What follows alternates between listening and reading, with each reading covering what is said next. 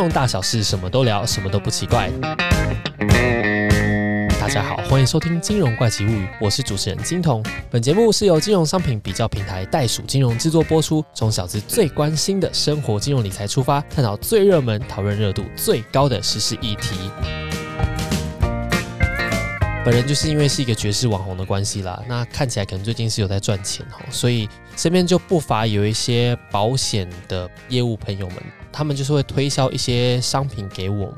最近就是有推销到基金的部分，只不过呢，基金的东西其实我本人是一知半解，是完全不知道到底是什么东西哈。它和热门的股票 ETF 到底差在哪里呢？我相信各位听众朋友们也有很大的疑问，到底该如何起步呢？对不对？我们都不晓得。今天呢，我们就请到了在这个外资券商待了十年、实战经验丰富、提倡投资要回归小朋友单纯的心。快乐的玩，心里没有负担才能赚到钱的小朋友学投资团队的布鲁，我们欢迎布鲁。Hello，大家好，Hello，金童，我是布鲁。首先要先问布鲁哦，到底前一阵子朋友所推销我买的这个基金啊，就所谓这个基金到底是什么东西？最白话意思来说，基金就是我们集结大众的资金，为什么在全台湾募资，有想要投。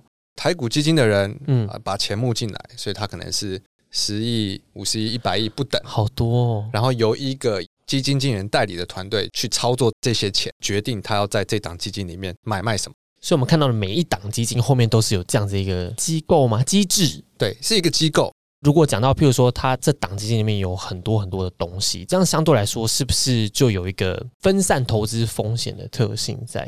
可以这么说。那例如说。股票的话，你买一档股票就一档股票。那如果是股票型的基金，它可能里面就有三十档股票，基金经理人来帮你决定哪一档股票的去留。家里面的家长应该就是看中这一点，因为他们之前自己在选股可能方式上面有一点错误哈，所以就可能有赔了一些钱。然后他们后来就纷纷都去投资基金。对，因为老实说，如果你今天你不是专业的，然后你平常又没有时间去研究市场，又或者说很多人是。想要研究，可是一知半解，或者是大部分人就偷懒，嗯，所以他们去买了就套牢，就是抱着。那你还不如去让一个专业的人帮你管理这些钱。我记得像他们就是好像有讲到很多，譬如说可以投资别的国家的东西，就是它到底是不是有？其实有分很多种种类啊。基金分很多种，例如说我们有股票型的基金呢，你也有股票加债的基金，那你也可以去投资，例如说是有牵扯到国外的股票，或是国外的。甚至是房地产哦，基本上你要找到有相关的基金的，应该都有。想要什么都可能会有包成一包可以投资的。Google 什么什么基金，什么你想要的后面的东西，你搞不好都可以找到相关的基金。算起来，它的风险算高还是低呀？可高可低，任何的投资商品都有风险高的时候嘛。对啊，所以就真的是要看你怎么去选。选基金跟选股票其实一样，你选到好的时候你就很赚，选到不好的时候你也是可以赔啊。这样子听起来也没有什么不好诶，反正就是股票风险高，然后基金可以分散风险，只要挑对标的，听起来好像其实是还不错的选择吧。又加上，譬如说，如果工作忙然后很懒的话，如果你希望有专业的人帮你管理你的钱，但是你当然要付给他们一些管理费、手续费吗？手续费、管理费，与其这样的话，选择基金可能比自己乱弄还好。前提是你是乱弄的话，因为像我就是自己乱弄啊，然后就是赔了很多钱。对，就是乱听乱买的，那你还不如去买基金，又或者是最近比较流行的 ETF。那个我们之后再提。这就是我接下来想要问老师的，因为我觉得这个道理听起来好像有一点像 ETF 哎，因为我们前面几个集数啊讨论股票的时候有谈到它的那个 ETF，它的中文名称叫做指数股票型基金。哎，你们之前节目已经有讨论过这些东西。哦哦哦，我们那个时候在讲的是 ETF。既然都有这个基金这两个字啊，我想要请问一下布鲁，跟我们今天所讲的这样子的一个基金是一样的吗？最一开始我们大家都是股票嘛，那慢慢的发展到大家希望有人帮他们管钱，所以你就有很多，例如说台湾的什么投信啊，或者是你只要在国外的投信就变成外资嘛，这些专业的法人来帮忙管钱，就是这些基金。因为我过去十几年在在外资圈的时候，ETF 是慢慢跑出来的，很多人发现。有一些，比如说 AI 选股、被动选股，你不需要一直自己在那边有一个团队去负责，因为团队需要钱。对。对，那如果你是用一个被动的方式，你不需要放人去管理，管理这笔钱的成本就很低，所以就慢慢的跑出来这种 ETF 被动式管理的基金。所以 ETF 后面难道就没有一个团队在雇它吗？它可能有个团队想量化的感觉，嗯，他就是帮你算符合这一个条件的，比如说这些股票，下一季要把它放进去，他一季才去动一次他的哦，他的这些篮子的股票，变成他的维护成本比较低。对，基本上你不需要有那边研究啊，干嘛？他例如说台股的 ETF，他可能就是买台股的前五十大最大的市值的公司，那你市值会随着股价波动。对对对，所以每一季就把前五十换换进去，然后把不是前五十再踢出去。嗯，所以你就不太需要去管理它。这样感觉起来，就是最大不同其实是交易思维吧。变人说他很被动，他就是跟着市场的指数在走，所以叫做指数型基金。那想请问一下，就是好像我看过他们有一些，譬如说黄金和石油的那种。黄金跟石油，我觉得这可能很多人就会搞错，因为如果你去买。黄金的基金，它可能就是买一堆有关黄金的股票的公司的基金。哦，听起来好迷人哦。或者是你看石油，就是例如说是挖油的，或者是做油相关的公司的股票。对，所以它不是真的对照石油，或者是对照黄金。但是 ETF 它可能就是比较金价跟油价哦，差别会这差蛮多的，差很多，差很多。所以误区其实超多的。对，其实我原本不晓得，哎，我原本以为嗯，应该都对照的标的应该是差，因为你都是买金子放在家里床下。嗯，没有 买不起哟。想再请问一下，因为老师刚刚说是主动投资和被动投资嘛？像我们如果要比较股票的话呢，这三者比起来，这三者比起来，股票它是主动，因为你自己去决定你要不要买。但是股票的波动比一般人想的都还大，它很容易可以十趴、二十趴、三十趴，跌也是十趴、二十趴、三十趴，跌停十趴，对，它是可以几十趴在波动的。所以你是报酬高，风险也高嗯。但是如果是基金的话，它就是基金经理人帮你控着，所以它不会给你在那边什么跌十趴、跌二十趴，比较比照着整个市场的气氛去走。那就不会有一些很顽皮的经理人想说，我今天想要干一波大的。有啊，哦，真的吗？干大事，然后隔一年就不在了。所以是有顽皮的基金就对了。基金它有一个规则，所以所有的基金经理人都要。遵守着这个规则去操作这些钱，它的规则到底是像什么样的？是像它的规则其实很多，就例如说，你只能买连续几年赚钱的公司，又或者是你只能买市值多大的公司，它不能随便乱挑乱买的，它一定要 follow 他公司的规则去选标的。可是我觉得这样听起来基金好像很不错啊，后面有一个专业团队在帮你管，总是胜过我一个金融小白自己这边玩好。然后又加上它可能相对于股票是比较安全的，这样听起来就是两全其美啊，九四好棒棒。对啊，因为你只听到报酬的部分嘛。对啊，它风险就是你，如果你不会选，你很容易会选到那种来干大事的经理，干大事干一年他就不见了，然后你的基金可能就赔，那你也拿不回来吗。会直接拜拜。金融圈非常的现实，我可以这样讲吗？你看绩效说话嘛。你绩效不好，你就是被拔掉你的经理人，不然就是被 fire 这样。啊，他如果就是被拔掉的时候，那我账面上的东西会去哪？就留给下一个接手的人管了。哦，所以他我那个东西还是会在，但他可能譬如说跌，但是背后操作人可能已经会改掉这样。对对，这样感觉起来，基金的优点应该就是所谓的有多样性吧，因为它就是。资产的分配有很多种，然后再就是可以节省你研究还有管理的时间。那有没有任何的缺点？基金最多人的误区就是你可能会以为说，哦，我今天想要投个比较不一样，听说日本接下来会很好，嗯，我来投个日本的股票型基金，嗯嗯，对吧？就大部分人会用我想买什么，就你觉得哪里好，去买这个方式去选嘛。因为我们大家应该都是这样子吧，就哎看看新闻，然后觉得哇，最近好像有个趋势。对对对对，可是通常散户有这种感觉的时候，都已经快结束了。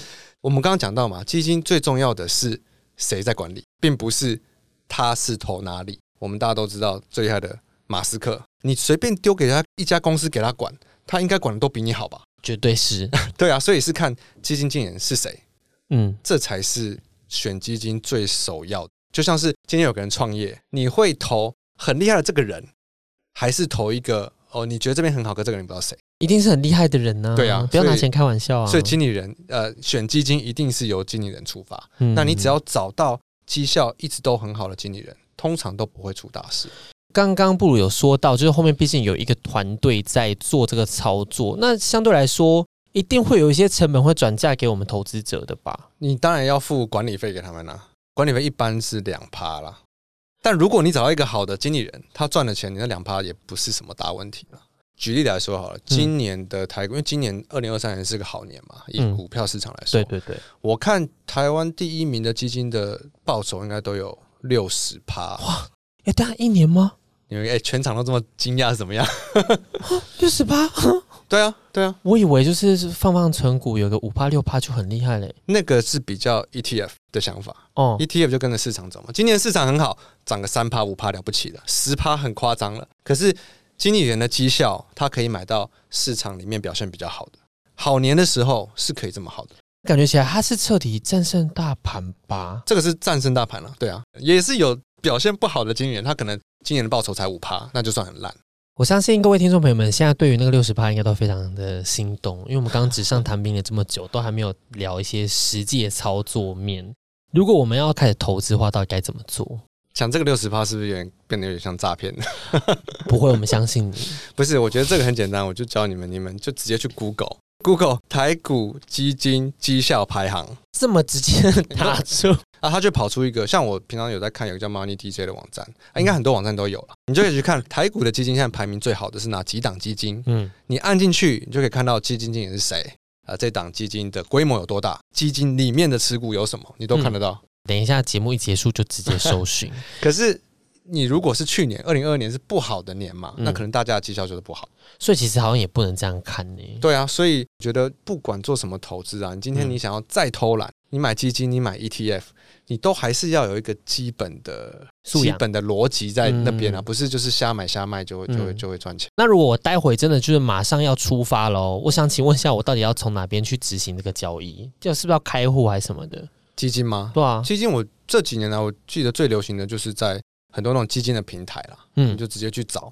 因为以前还是要你去什么，以前可能要去投信啊，或者银行啊买。可是现在我看这两三年，自从我离开圈子以后，就蛮多这种平台跑出来。嗯，然后这个上面的手续费也比较低。相关的资讯其实，在袋鼠金融上面也是看得到的，哦，好吗？待会大家听了就心痒痒，好想执行操作的话，也是可以在袋鼠金融上面看到一些，哎，比如说手续费啊上面的一些比较。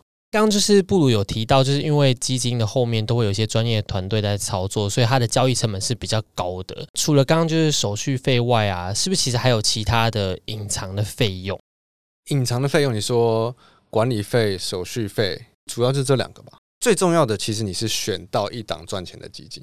嗯，当你选对基金的时候，这些费用都不是大问题。因为相比六十趴比起来，嗯，对，大部分的散户都很在乎，我手续费可以再少个。二十块吗？然后你股票赔两千块，对对对，就很常会发生这种事情。所以我觉得大多数人都太在意这些什么费用的问题。那当然，如果你已经知道怎么选一档好的，那你的手续费最低的方式一定就是在这种平台嘛，因为平台就很像是那种 group 那种团购，大家一起买，所以你的手续费比较低。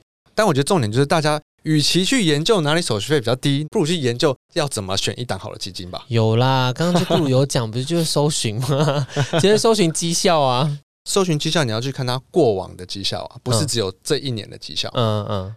我以前有客户就是一个很强的台股基金经理人，他就是强到很多国内的那种大佬、老板都指定要买他的基金。然后他现在在线上吗？一档基金他开始操的时候一百多亿，哦，他离开的时候已经快三百亿了，因为太多人要投他了。离开的时候还没四十岁就自己做了，所以他现在应该已经财富自由，他没有在玩两年前就离开了，他的基金还在。但是管理人已经换他下一个，那就变了。所以你还是要去找哪一些经理人，他例如说你去摊开他过去十年的绩效，可以年年都击败大盘，真的有这些人哦，嗯，真的这些，但你要去找。但是不如我还想要问一个问题哦，就比如说我们真的很小资，我今天就是只投了，比如说每个月我只有三千块做这件事情，那二三十块对我来说也是有点多啊。到底有没有办法可以去查询这个基金的一些基本的费用？有，你去我刚刚讲那些平台。做团购都最知道小资主在想什么，所以他会把那些什么手续费、什么费用都列清楚的那种。对对对，如果要挑选的话，并不是以手续费为优先的挑选吧，而是要去看他们的绩效是否是符合预期的。对啊，你今年如果有六十趴，你会在意手续费是两趴还是一点八趴吗？因为我是爱冒险的男人，如果我知道他有六十趴，我真的压身家哎。但重点就是你不会知道，因为跟你讲会六十趴的就是诈骗。对啊，一开始真的不知道啊。既然我们都已经谈到这个交易成本了，有没有一些交易上面的诀窍或者是法则？到底我是应该一次给它塞下去，像我刚刚讲的吼，倾家荡产全部塞下去，还是我应该要定期定额？因为像存股的部分，不是都会有一种操作思维嘛？嗯，为什么 ETF 会这么流行？第一是大部分的人很懒，他们不愿意自己去了解、去研究，或者是他们就觉得这个门槛很高，很有障碍。第二是就算去试了也不懂，所以还不如我就定期定额买。买高买低，买高买低，反正可以长时间拉开，会跟市场差不多。可是我觉得很多人都没有想过，如果你今天开始定期定额的时候是在最高点，那你可能就一路定下去，你可能两年都是套牢的。对啊，好像有这样的。但是你拉开来二十年的话，你就不会有这个问题。所以是不是这是一个心法的问题？所以定期定额，你就是要抱有你要十年、二十年的打算，你才适合做。如果你今天哦定期定额两年、三年，你可能会会是赔的哦。不然我们要怎么办？是不是要等它跌啊？我真的觉得最好的方式就是啊，不管是基金还是 ETF，哇，基金当然是好的时候它会更好嘛，因为它报酬比较高。啊，ETF 就是波动比较小。像镜头，你是没什么在关注投资的嘛？对，你只是觉得我应该要做什么？我只是觉得我想要提早退休赚大钱。这两点好像还蛮冲突的。提早退休，你就会买 ETF 慢慢存，可赚大钱，你买 ETF 就不可能。那我们要买股票吗？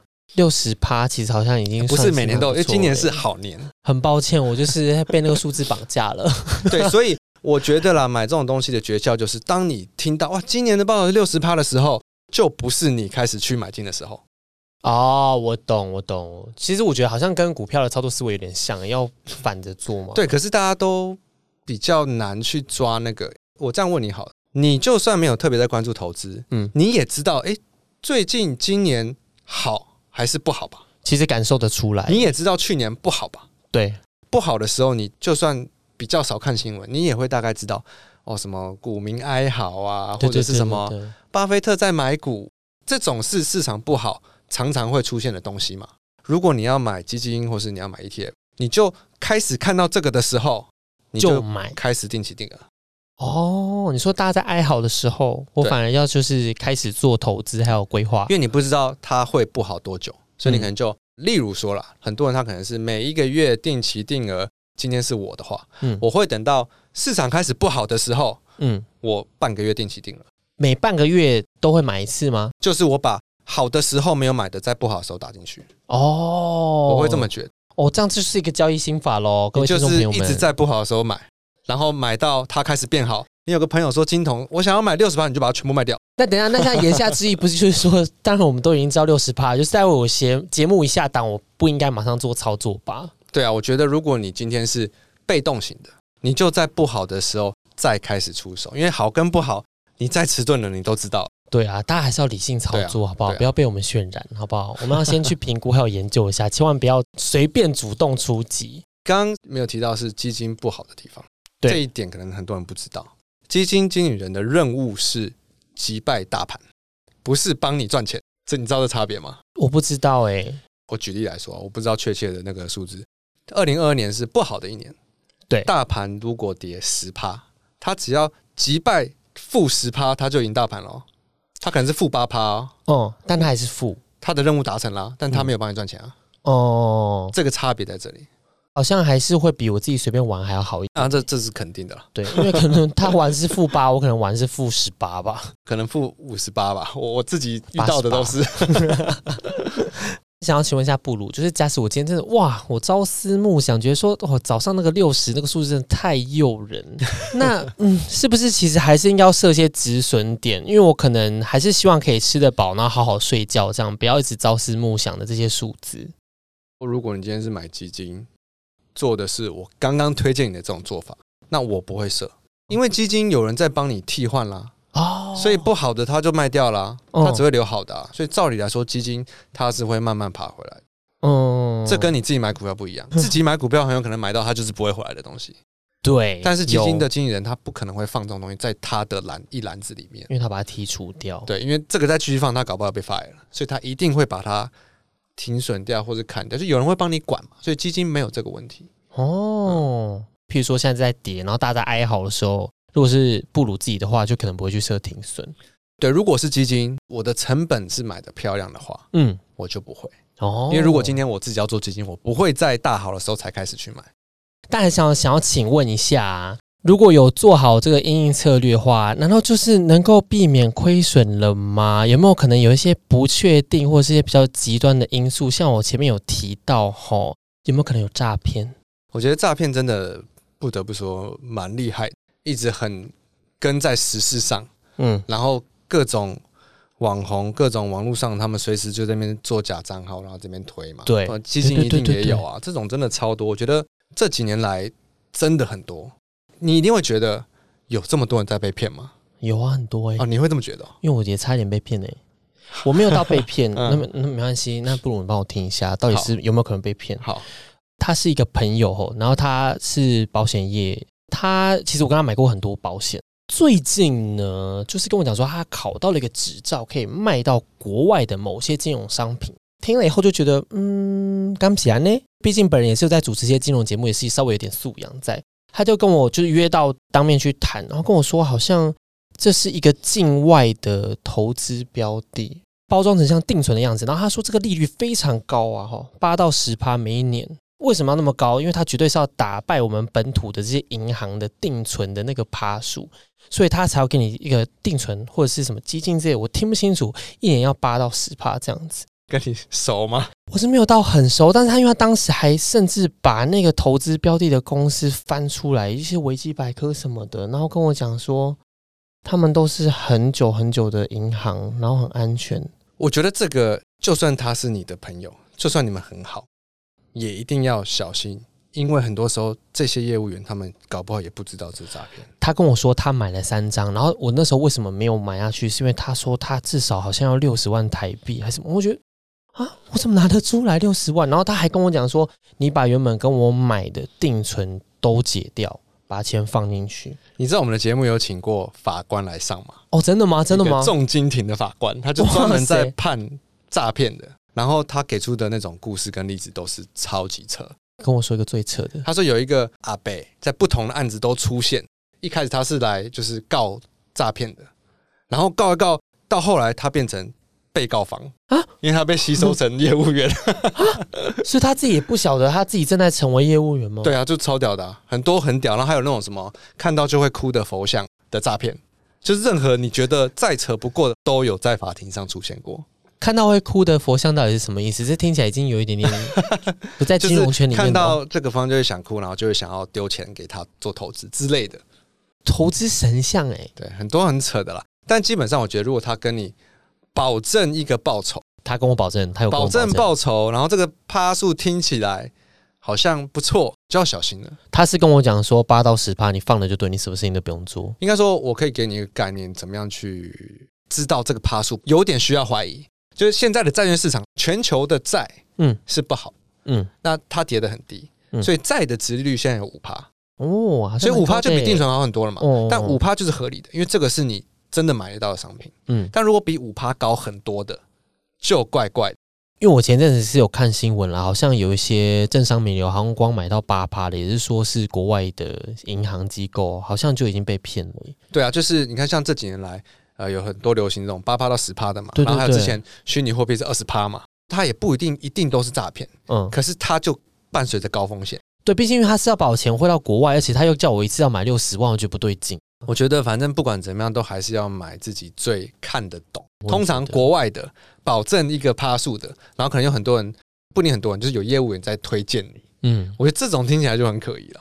对。我那时候也想说，好像不太对。虽然说我认识他很久，只要有可疑感，就干脆放弃。但我觉得很多人的问题就是，他们连可疑感都没有产生，就觉得哇，这很好。不行，我跟我们节目已经出现过很多次，包含像之前安娜也有分享过，她被骗了六百万。所以我们要建构一下大家这个防诈骗的这个思维，好不好？不要这么多的贪念哦。我们要就是要稍微注意一下。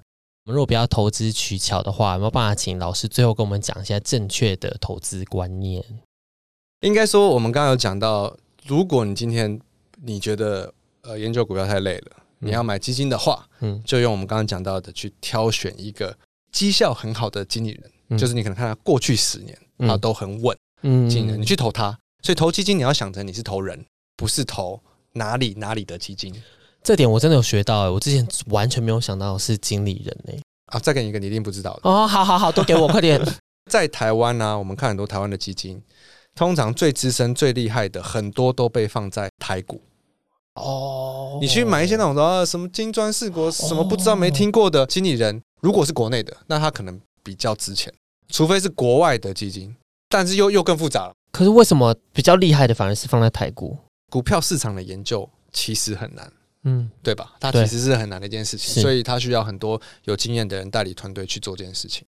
不管是买基金还是买 ETF，与其定期定额涨买跌买涨买跌买，不如就是不好的时候开始多买。那老师这样讲的话，是不是我现在应该要多多存钱，然后去等待那个不好的时机来啊？定期定额的人，他可能每个月都有一笔钱要打进去嘛。